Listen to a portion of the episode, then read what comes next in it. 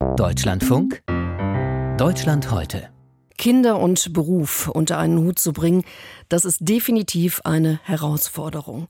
Teilzeit zu arbeiten, das ist bei berufstätigen Müttern die Regel, bei Vätern immer noch die absolute Ausnahme.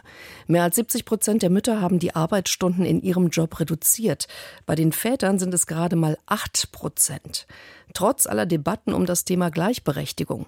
Doch fragt man die Männer, würde jeder Fünfte gerne weniger arbeiten, um mehr Zeit für die Familie zu haben.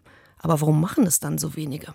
Traditionelle Rollenbilder und die Angst vor einem Karriereknick überwiegen, so wie Claudia Henn berichtet. Mit der Familiengründung vor sieben Jahren stand für Heiner Fischer fest, er würde sich als Vater aktiv in die Betreuung und Sorgearbeit einbringen. Doch der Sozialarbeiter aus Krefeld stieß auf massive Vorbehalte bei seinem Arbeitgeber, einem Sportverband. Vor der Geburt meines ersten Kindes habe ich bei meinem Chef Elternzeit angemeldet und habe ihm gesagt, ich werde sieben Monate in Elternzeit gehen. Und er sagte, dass, äh, dass das so nicht machbar wäre und hat mir das verwehrt. Als ich ihm dann gesagt habe, dass ich in Teilzeit zurückkehren möchte, war das Tischtuch vollends zerschnitten und letztendlich habe ich dann während meiner Elternzeit die Kündigung eingereicht. Zunächst arbeitete Heiner Fischer in Teilzeit in einem Krankenhaus. Dann machte er sich selbstständig. Heute berät der 40-Jährige Männer und Unternehmen zum Thema Vereinbarkeit und aktive Vaterschaft. Immer wieder stellt er fest, dass Rollenbilder tief verankert sind. Weil die Angst, die Männer begegnet, äh, genauso wie Frauen auch, wer nicht anwesend ist, der findet nicht statt. Und Männer sind so groß geworden, Karriere zu machen, Geld zu verdienen, für die Familie einzustehen. Das heißt ja auch ein guter Familienvater zu sein, der sorgt für seine Familie. Und ähm, das sind immer noch die Stereotype, ähm, das Geld nach Hause zu bringen. Doch von mehr Einsatz der Väter für die Familie könnten alle profitieren.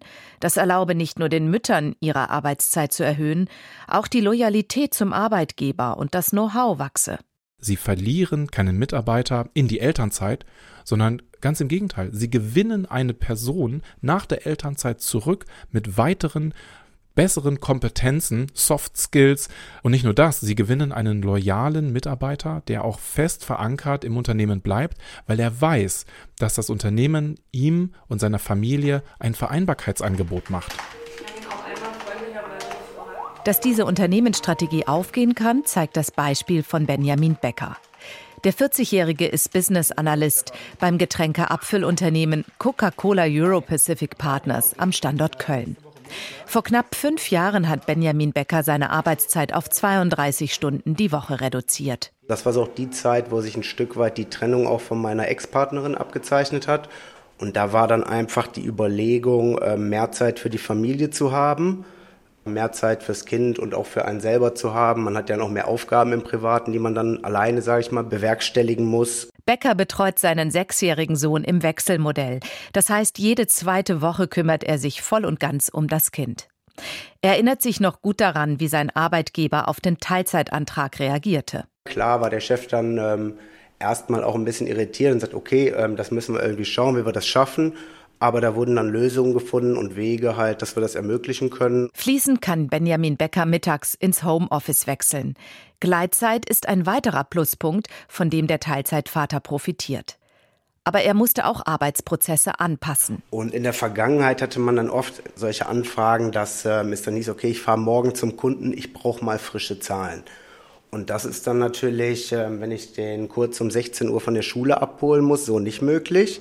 Und da musste dann erstmal, ich sag mal, ein gewisser Grad der Erziehung äh, passieren, dass die Kollegen dann alle das auch ähm, verstehen. Okay, der äh, Benjamin, der ist heute auch wirklich um 15.30 Uhr, ist er aus dem Büro raus, komme was wolle. Flexible Arbeitsmodelle sind Teil der Maßnahmen für Vielfalt bei Coca-Cola Deutschland. Das kommt auch den Frauen zugute. Das Unternehmen will bis 2030 mindestens 45 Prozent der Managementpositionen mit Frauen besetzen. Derzeit sind es 32 Prozent. Für dieses Ziel sei es wichtig, alle Arbeitnehmer mit einzubeziehen, egal welchen Geschlechts, heißt es von Unternehmensseite. Langsam käme es zu einem Umdenken, beobachtet Vätercoach Heiner Fischer. Der Fachkräftemangel spiele Vätern mit Teilzeitwunsch in die Hände. Man spricht davon, ähm, dass Retention Management das neue Recruiting ist. Also wie halte ich, mit welchen Maßnahmen halte ich einen Mitarbeiter, eine Mitarbeiterin im Unternehmen? Das heißt, die Personalabteilung, mittlerweile heißt sie People and Culture oder Diversity Beauftragte, müssen Netzwerke schaffen, die Väter sichtbar macht, die sie miteinander vernetzt, in den Austausch bringt. Für Benjamin Becker überwiegen die Vorteile der Teilzeit, auch wenn er weniger verdient und weniger Rente erwarten kann. Er glaubt auch nicht, dass seine Karriere dadurch ausgebremst wird. Da hat man natürlich drüber nachgedacht, aber ich habe jetzt keine Erfahrung gemacht dahingehend, dass ich deswegen weniger Akzeptanz oder sowas von den Vorgesetzten habe, in keinesfalls. Und da ich schon zehn Jahre hier in dem Unternehmen bin und die Position, die ich jetzt gerade mache, auch gerne mache, habe ich da eigentlich auch keinerlei Bedenken, dass mir das irgendwie im Weg stehen sollte.